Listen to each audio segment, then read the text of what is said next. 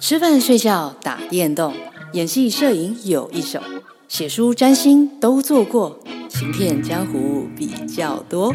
我是林予晞，欢迎来到 C 加 Talk Show。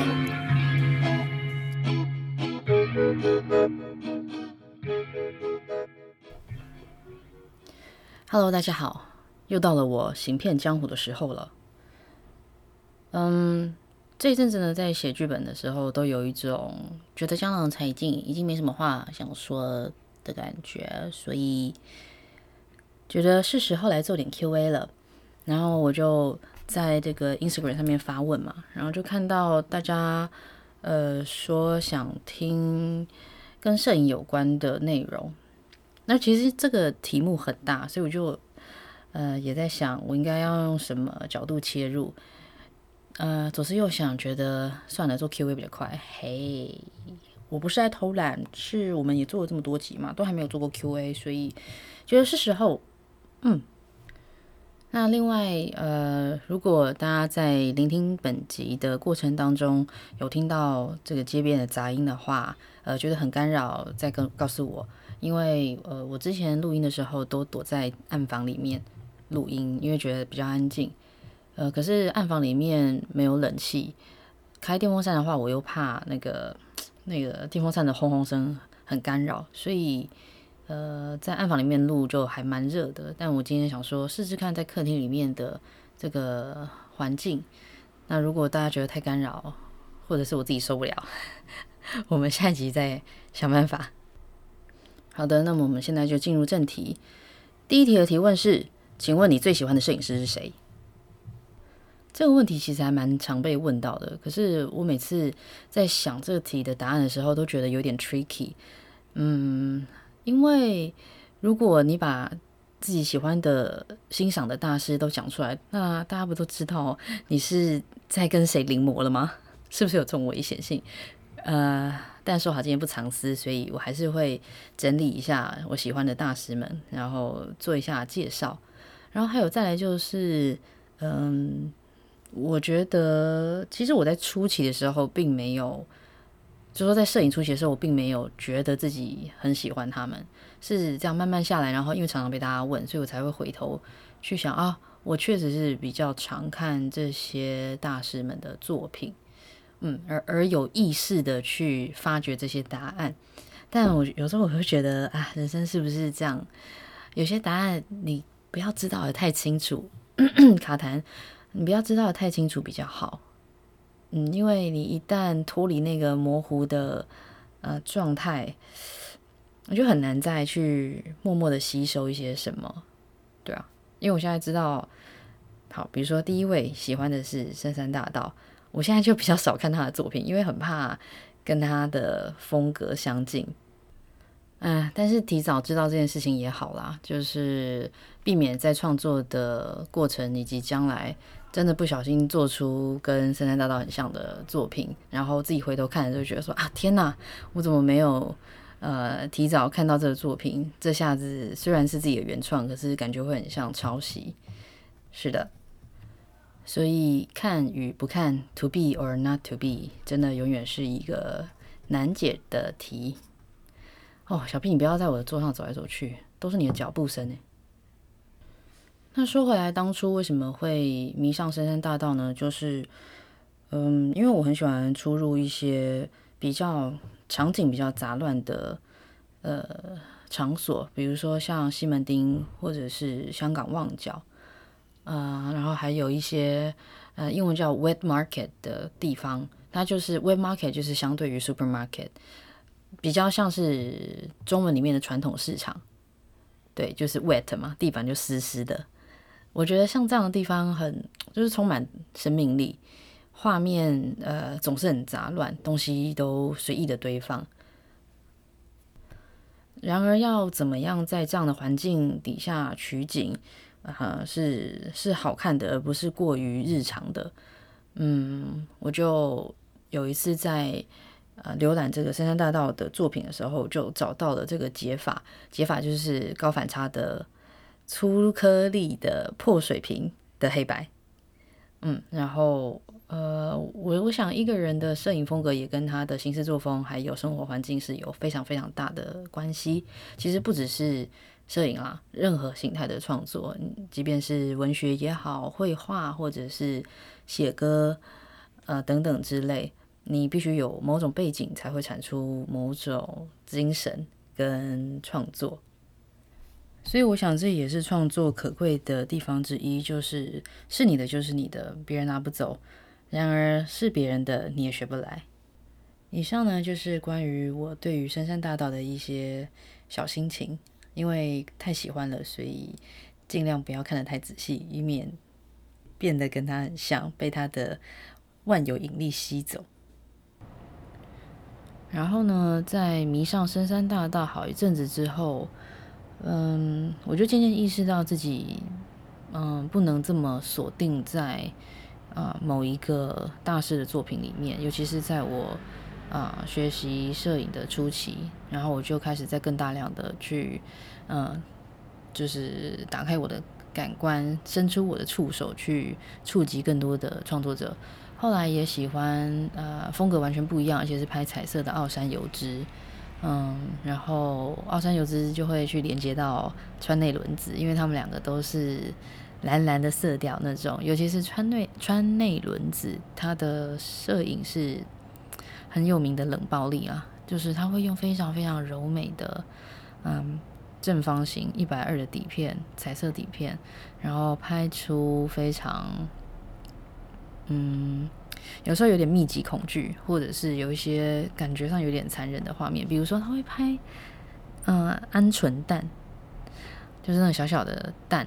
然后非常密集的在一个油锅上面油炸的画面，然后蛮近的拍，然后就觉得哦，然后但是色调非常漂亮，柔美，然后光线也好，这样，要不然他就会拍，嗯、小朋友的牙齿，就是小小小朋友嘴巴张开，然后就是好像要看进那个嘴巴里面牙齿的那个一个构图。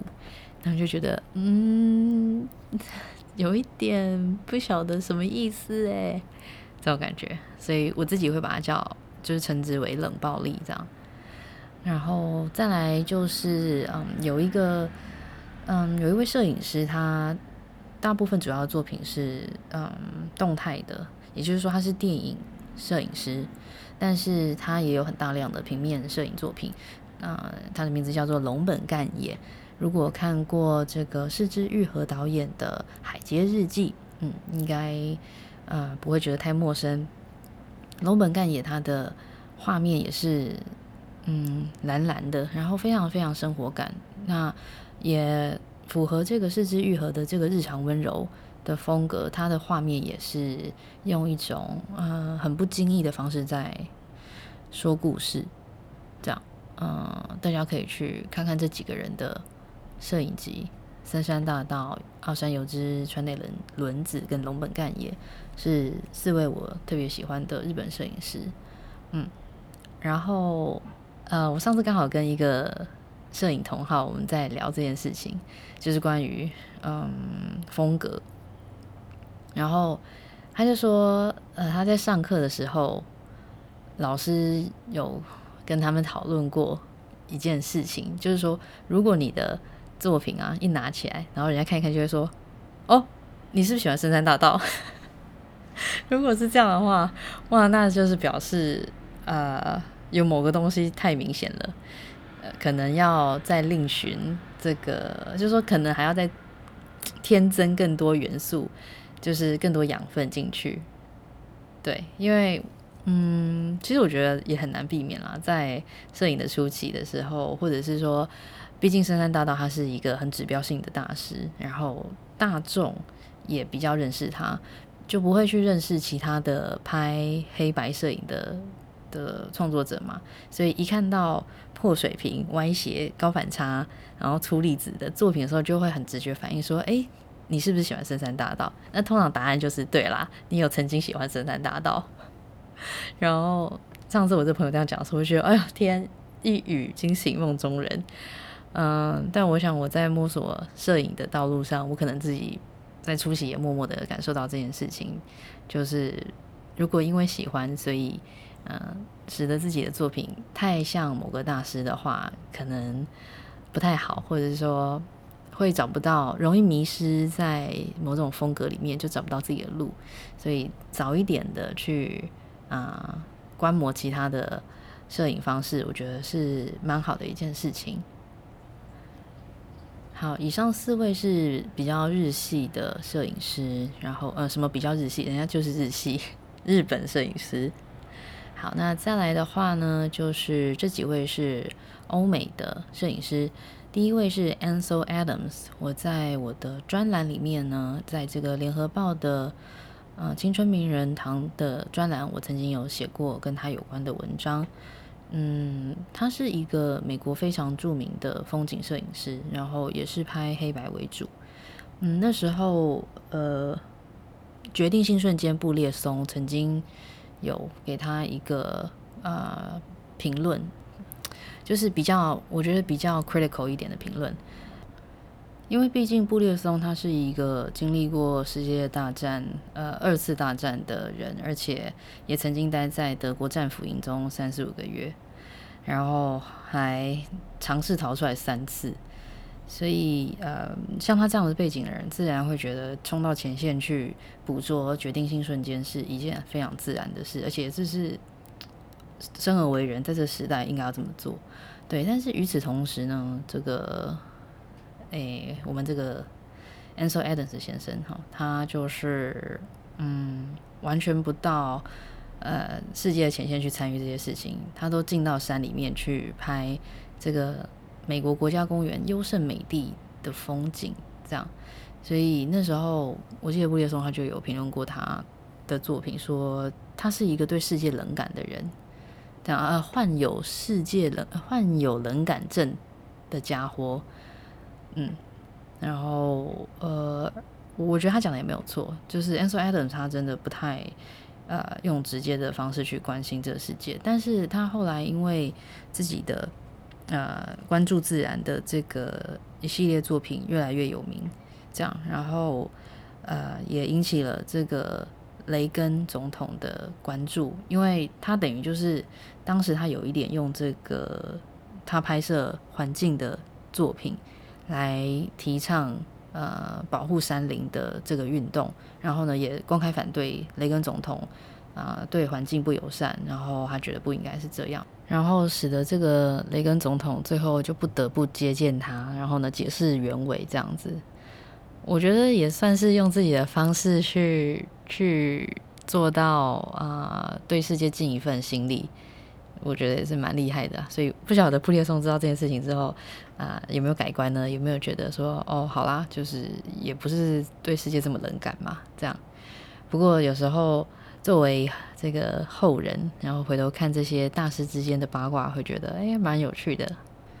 那不管后来他们之间的这个故事又如何，或者是其实他们之间根本没有故事，我觉得安瑟亚当斯就一如他的作品一样，他本人也是一个安静低调的人，然后一直埋头专注在自己喜欢的事情上面。在他的黑白摄影里面，没有过多的呃点缀，也没有什么华丽的构图，他算是非常如实的把他的感受。嗯，投注在他的画面里面，嗯，然后他讲过一句话，我非常喜欢。他说：“嗯，我只是走进这个世界，看看是不是有什么东西可以主动触发我的兴趣。我所最新的是识货物。”意思就是说，他其实不觉得自己嗯是来创造的，而他只是来嗯拾取。世界留给他的东西，这样，然后我觉得啊，很谦虚的一种形容方式，所以这一段话呢，我也把它放在我的第二本摄影集的啊最前头，作为嗯游牧摄影集的开头。那说到摄影集的开头，呃，如果有买第一本摄影集《时差意识》的朋友，就大概会知道哦，我的第一本摄影集的开头。是由另外一位摄影师的名言作为引言，那这个摄影师呢，叫做萨尔加多 （Sebastio Salgado）。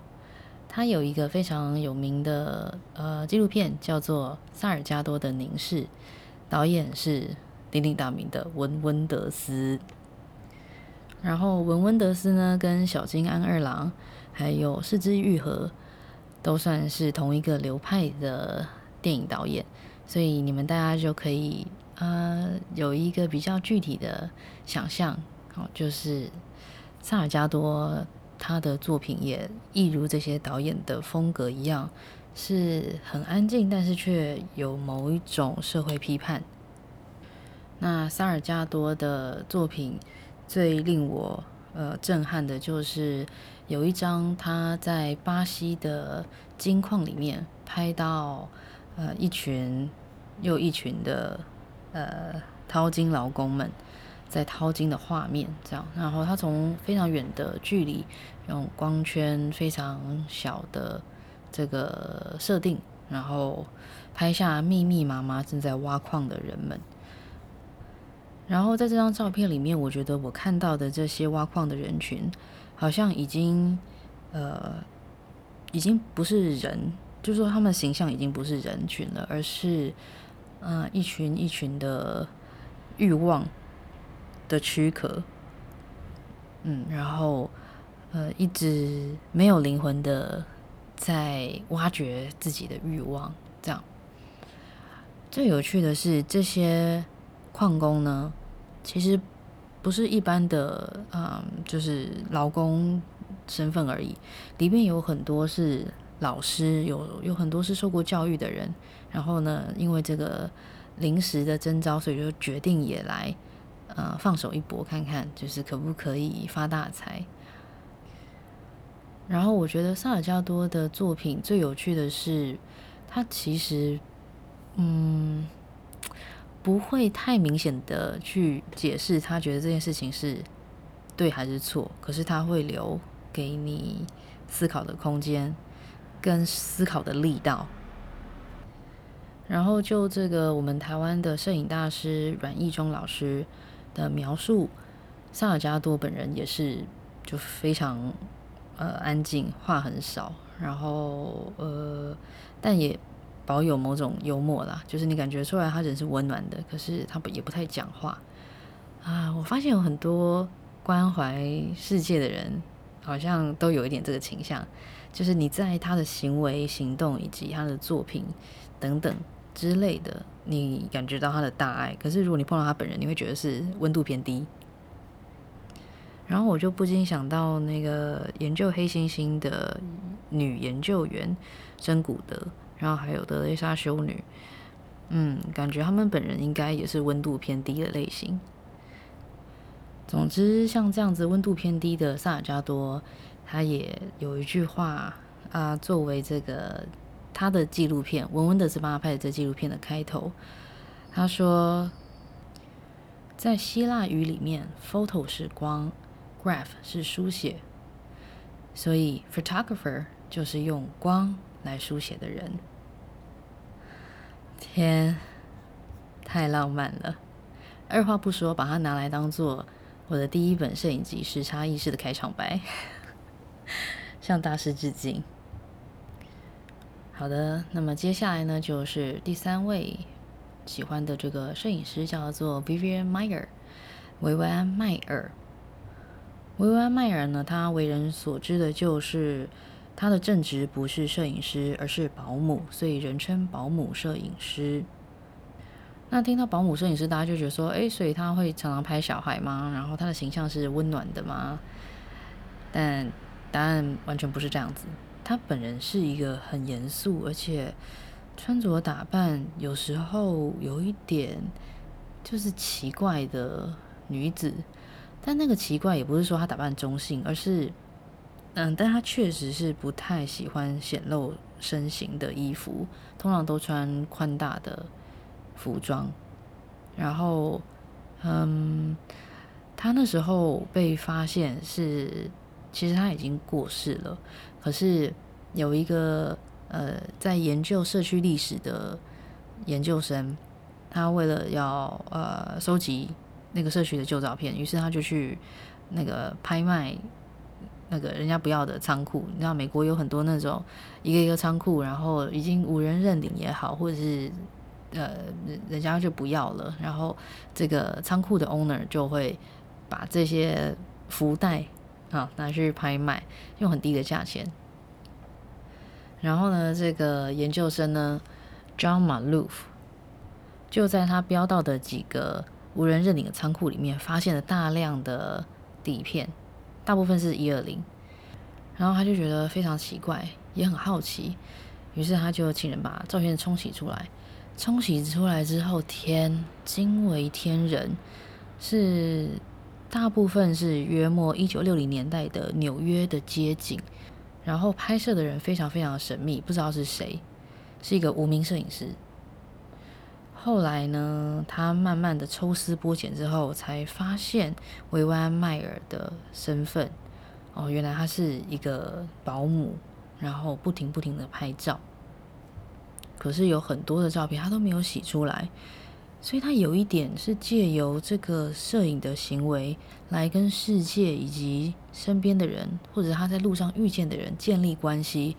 但是他的作品有没有被冲洗出来，反而是其次。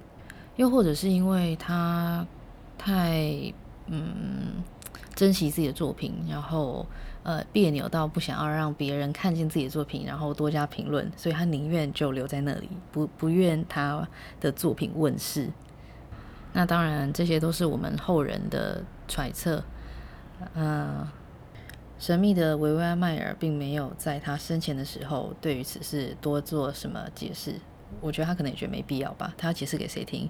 他不过就是个保姆而已。那维维安迈人呢？他也有一个纪录片叫做《寻觅街拍客》（Finding Vivian Maier）。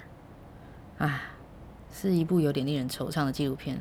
所以我每次讲到他在分享的时候，我心里面都会觉得，替他抱不平。也许换个时空，他就不是这样子的结局了吧？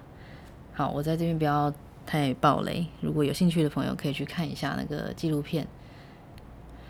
以上就是几位我非常喜欢的摄影师，也算是启蒙。那当时为什么我有机会出自己的摄影集呢？也是因为。啊，维维安迈尔，因为那时候很喜欢他，所以就买了跟他一模一样的相机，然后试着拍摄，然后试着自己手工的去冲洗底片，这个一二零的底片，因为我想要知道他经历了什么，所以想要一步一步的每个步骤都去经历看看，然后想试着理解，想试着同感他。然后后来我把自己的作品放在 IG 上面，那个有路出版社的编辑玉维，玉维哥哥就嗯，他们那时候啊、要出版维维安迈尔的写真集，所以就问我愿不愿意推荐这样子，写在书腰推荐人，我当然是一口答应，是我的荣幸诶。然后就是因为这样，我跟有路出版社才开启了这个缘分。之后我也就在玉维的照顾之下，呃，出版了自己的第一本呃摄影机。要一直要讲写真集，到底有多想出写真集？不是。然后我的编辑玉维他自己也非常会摄影，而且最酷的是，我们两个用的是一样的相机，就是他也会用维维迈尔的。那台相机去做拍摄，而且更酷的是，他还会到维维迈尔去过的地方，站在一样的点，然后去寻找一样的构图。我觉得我输他。总之，大概是这样子的缘起。那以上就是我最喜欢的几位摄影师。好了，不藏私，以后你们都知道，我拍照都是学他们的，自暴自弃。好，再来，呃，有朋友问说，聊聊我怎么会爱上摄影的。嗯，其实我一直都很喜欢留下画面这件事情。小时候喜欢画画，喜欢把眼前的东西画面记录下来。但是，嗯，以前小时候只会用画笔画画嘛。其实这是人类最原始的本能之一，就是在法国的一个拉斯科洞穴里面有一个很有名的壁画，就是那个狩猎图啊，人类的起源。我想我也继承了这个集体潜意识，所以就非常喜欢记录画面。然后这个习惯呢，就一直到我十八岁自己一个人到美国读书。那因为有时差嘛，所以很多事情你要跟别人分享，你得留下记录。然后十二个小时之后，人家醒来了，你才可以跟对方分享。因为嗯，一时间到这个美国也不会马上交到朋友，所以分享的对象还是住在台湾的十二个小时时差以外的朋友比较多。那我是从那个时候养成了。嗯，看到什么画面，先把它拍下来，然后存在记忆卡里面，整理过后，等人家醒来，然后我才分享。所以我的第一本摄影集叫《时差意识》，也是有融合了这个最初初的呃感受。然后这个习惯呢，就嗯一直跟着我拍照，然后分享，拍照分享，然后渐渐的，因为分享。他会有很多心情跟思绪，所以我就习惯在我的作品里面，嗯，投射很多我当下的情感。所以，与其说摄影，我我觉得它比较像是一个写日记的行为。嗯，所以之后出版第一本写真呃摄影集的时候，我真的有一种很像日记被公开的感觉，而且这些日记是。嗯，不加修饰，因为你想象一下自己在写日记的那个状态跟概念，其实你不会为了什么而写，你是很自然的把自己当下的那个感受留下来。只是因为摄影比较隐晦，所以嗯，就是说呃，也要看摄影主题啊。如果你是拍一些真正的人啊，赤身裸体啊，那个就很明显，这个就不不隐晦。但是因为我拍的东西可能只是一个杯子。或者是只是一个景色，然后啊、嗯，但是它又若隐若现的 represent 了我当时的心情跟感受，这样，所以我一方面有、嗯、阐述了我的感受，但是却又不需要讲得太细节啊、嗯，关于有什么隐私，有什么太细节的 information。那我我觉得像这种分享方式就，这种写日记的方式就。蛮适合我这种别扭的个性，然后后来不管我是从这个艺术学院里毕业了，然后嗯，后来去做设计师，然后或者是又转职做空服员，然后后来辗转又来做演员，嗯，摄影这个习惯呢，我就一直都留着，而且越来越依赖它，因为。哦，大家听刚刚那个职业的 pattern，它是非常跳痛的。然后，尤其是嗯，比如说在做空服员的时候，你基本上是在扮演一个形象。你穿上这个制服，你就 represent 公司，嗯，然后你也 represent 某种行事作风，你也 represent 某一种服务风格。所以，那当然我也会在里面糅合自己的一些啊、呃、小偏好，或者是小撇步。自己服务的一些状态，每个人都会有自己的风格。可是，呃，大致上来讲，你还是呃航空公司的空服员，然后你的角色就是来服务人。嗯，必须先抛弃自己某一个部分，你才有办法装进这个人设嘛。所以，其实迷失自己是很常有的心情。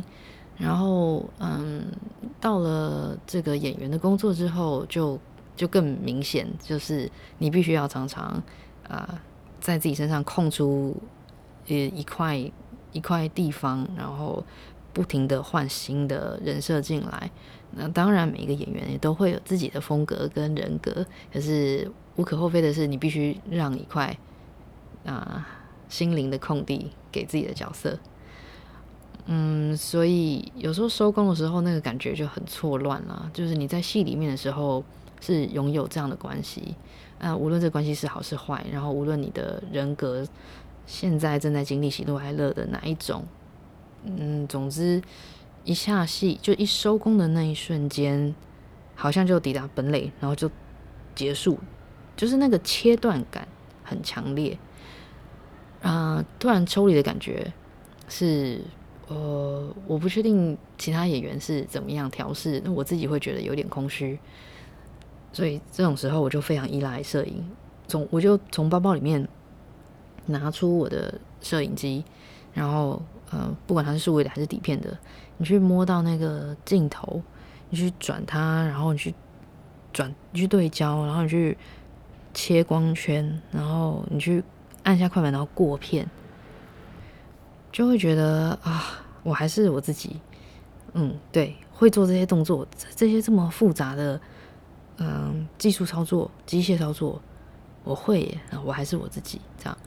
然后啊，开车也有一样的意思啊，就是有类似的感受，就是收工的时候，如果我坐上那个主驾，然后转开那个引擎，然后车里面的灯亮，然后握上这个。方向盘，然后踩刹车，然后排档，这些动作做起来就会觉得，嗯，我不是别人，我是我自己，这样。然后有时候会需要一点这种，嗯，支撑自己的方式。然后打电动对我来讲也是一种，对，就是找到自己的原始设定的一种方式。呃，这也算是一种小撇步，让自己在不停切换情绪跟角色的工作环境里面保持正面，保持动力。嗯，因为就是刚刚这样形容起这些，比如说空服员还是演员的这个工作环境，会觉得说哦，好像很辛苦。但是其实我是，嗯，就是在里面工作的人，当然还是热爱这份工作，才会一直在这里面。但总是还是想找个方法去保持自己的弹性，保持一种新鲜感。嗯，以上就是为什么我会爱上摄影。再来下一题是啊、喜欢底片还是数位？我觉得要看这一次的摄影对象，还有内容跟目的是什么。如果是比较个人创作，我就会偏底片，因为呃有一个比较实际的，有几个比较实际的原因。第一就是嗯，底片。它在这个平面的印刷上面是真的比较漂亮，比较有层次。是数位啊，你就算用中片幅去做拍摄，然后列印出来，那个质地还是跟底片是不一样的。所以这个强求不来的特质会让我啊比较偏向在自己个人创作上面，我会使用底片，嗯。那呃，还有另外一件事情，就是因为呃，我会冲洗底片嘛，那这个它又是在跨越过一个技术门槛，所以呃，用这种方式创作人就会相对比较少。那因为数位创作对呃大众来说是相对简单的，嗯，那那当然它它是有一些技术上面的门槛，但是它的门槛跟底片比起来还是相对简单的，所以做的人会比较多。那如果我追求一个希望自己的作品可以尽量不跟大家有相同之处，希望保留自己的独特之处，那当然就是自己冲洗的底片会是我创作的啊、首选。那数位的话，我通常就是如果说这个拍摄的呃，可能它是一个案子，它是一个比较商业的，或者说它必须去服务他人的比较。嗯，不能容许太多错误的话，我就会用数位。但是在数位上面，我也会呃加入一些自己的方式来让数位变得比较有个人风格。比如说，我一定是用老镜，我不会用数位的自动对焦的镜头，然后我一定是用定焦镜，这样这一些呃，就你不管你是什么数位机身啦。呃，大家都很难去用到一样的老镜，因为老镜的世界里面有如茫茫大海，你是永远也玩不完的。对，而且有很便宜的镜头，但是表现也非常优异，然后也有很贵的镜头，然后呃，我是没有用过，所以我不晓得表现会怎么样。表现肯定好，不然它干嘛那么贵？所以通常这种二选一答案，我都会呃比较难答答上一个肯定的答案，因为两种情况都有，这样，所以底片还是数位上。嗯，然后再来是喜欢黑白还是彩色，呃，也一样，就是要看情况。如果我们处在的环境是比较，嗯、构图容易杂乱的话，我会倾向于用黑白。对，然后到了后期一点，嗯，我的数位作品里面就比较多彩色，因为比如说去冰岛啊，或者是说拍一些人像照，也不是每一个人都适合用黑白拍，嗯，有一些人的美好是很适合用彩色来做，嗯，来做描绘的，对，所以那因为现在拍摄的题材也比以前广了，所以喜欢黑白还是彩色，嗯，还是很难做 PK 的。对，但是呃，since 我是呃会冲洗黑白底片，而不会呃冲洗彩色底片，啊、呃，所以大部分你们看到的作品可能还会是黑白的比较多。哇，哎，讲摄影我就真的落落等哎，现在已经三十九分钟，四十分了。我居然可以扯这么多！刚刚前面说好的，觉得自己有点不好意思的部分，是在客气个什么呢？好的，下一题，如何快很准的摄影？嗯，事情是这样，通常因为你们不觉得在摄影的时候，相机拿起来它像一把枪吗？其实它是蛮具威胁性的，而且呃，你按下快门啊，就是在英文里面，呃，拍照啊，不就是？就是跟枪一样的动词嘛，跟射击一样的动词，shoot，s o 呃 s h o t shoot，所以嗯，它是一个我觉得具有某种侵略性的行为。嗯，那你有侵略性，其实它就有很大的机会会扰动这个环境的能量，以及啊、总之就是会惊动人啦。所以我在举起我的枪。就是括弧相机之前，我会先观察环境，然后先去寻找光的来源，然后呢，去呃观察这个环境哪边漂亮。就其实我觉得也是，它这只是一个很自然的行为。你到一个地方，你总是会被比较美丽的、比较舒服的画面吸引嘛，然后或者是比较奇怪的画面也好，总之你会被某个状态吸引。那眼神游移到哪里，那里就是快门会落下之处。嗯，所以我都会先观察，然后花很多时间。有时候我观察一整天也不会拿出相机。嗯，我我想应该蛮多人有这种经验的。其实相机背出去一整天，其实你没有拿出来。那我想就那一天，它就是你的观察日，它并不是嗯创造。就是拿出那个相机按下快门的日子，但是我觉得也没有关系，因为嗯，这些观察都会在融入在你下一次的创作里面，嗯，所以我没有很急着要拿出来按下快门。但是如果去的地方是很难得去的地方，比如说像冰岛，那当然是巴不得自己眼睛眨一下就可以按一下快门。零零七。所以，嗯，要达到快很准的话，其实当然是建立在嗯足够的观察，然后看准了才拿起来按快门，然后又收起来。是的，那通常在这样的情况下都可以，嗯，在尊重环境。呃，怎么了，小屁？觉得我讲太久是吗？有什么事？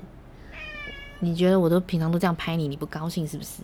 对，就是呃，也必须要非常尊重被拍摄的对象。所以虽然我拍照的时候很安静，可是我也其实很少拍人。我如果拍人的话，还是会跟对方说，然后呃，但是跟对方讲之后，又也不会马上拍，对，会大概在缓和了一阵子之后，让对方又忘记这件事情，然后我才会拍。哦，然后你们刚听到那个叭叭叭的声音是小屁在抓沙发的声音。嗯，然后下一题是如何构图，就是嗯，看你想要说什么故事啊，想说什么，想表达什么。如果你想要表达一个你在观察，那就是加一点前景，就会有一种你从远处观察别人的感觉。然后用长镜头站远一点，这就是从远处看。然后如果你想要有一种参与其中的感觉，那你就用比较嗯广一点点的，大概人像镜，嗯二八到三五到五十之间，我觉得都是会有一种参与感，就是你跟这个人是有互动的。那再更广一点的话，就会是。有一点鱼眼嘛，那个就是某种特殊效果，比如说在音乐现场啊，在人很多的地方啊，需要临场感啊，在球场啊，一些比赛的现场，用广角镜也会有一种身临其境的感觉。对，如何构图？哇，这好大的题目哦！但我怕变得很宅这一集，所以如何构图，我们就先讲到这边就好。嗯，按快门是直觉式还是思考式？我觉得各有一半呢。嗯，当然是直觉，觉得这个地方这个画面吸引你，令你有某种冲动，希望留下它，这样，然后才就开始思考，哎，我要怎么样留下这个画面，然后才会去想设定、想光、想像 ISO、像光圈，你是要用。嗯，比较小的光圈去把整个全景拍下来呢，还是你要用比较大的光圈制造景深，然后 focus 在某一个人或某一个物上面，然后其他不是重点，就是这个是后面的思考。所以，嗯，我觉得对我来讲是各有一半。然后底片去哪买？其实这件事情完全不神秘啊，就是网拍上面虾皮还是露天。然后找最便宜的底片买就是了。听起来有没有很随便？失望吗？想不到这么不严谨吧？哎，但我是想，反正创作嘛，应该要让自己像个孩子一样自由自在。如果我的一卷底片很贵，我可能没有办法自由自在的创作。推荐给大家这种做法。好的，以上就是本集关于摄影的小分享。哎呀，也是落落等到了快要五十分钟，我真的觉得很抱歉，我怎么这么啰嗦？我原本想说，哎，这个几个题目而已，而且我常常回答这些啦，我应该可以快很准的就噼里啪啦讲完，那我就可以去收工打电动喽。下一集再跟大家分享我最近在打什么电动，超有趣的哦。还有，我最近迷上了一个新的动画，叫做《摇曳录影》。好可爱哦，卡哇伊！他的故事呢，是在讲一群喜欢露营的女孩子的动画，非常可爱。我看了之后就会想要露营，会激励自己，觉得嗯，我也可以吧的那种动画，超可爱，超可爱。而且它里面还有一些露营的小知识啊，关于装备啊，关于一些技巧啊，小知识，我觉得非常的受用。我好宅哦，推荐给各位。以上就是。不藏私摄影小分享，今天就告一段落喽。祝大家天天开心，祝大家平平安安、健健康康。我们就下集见喽，拜拜。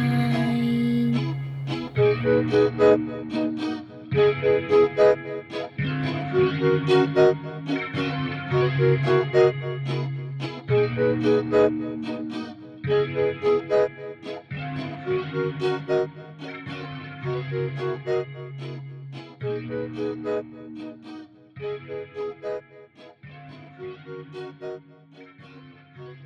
you.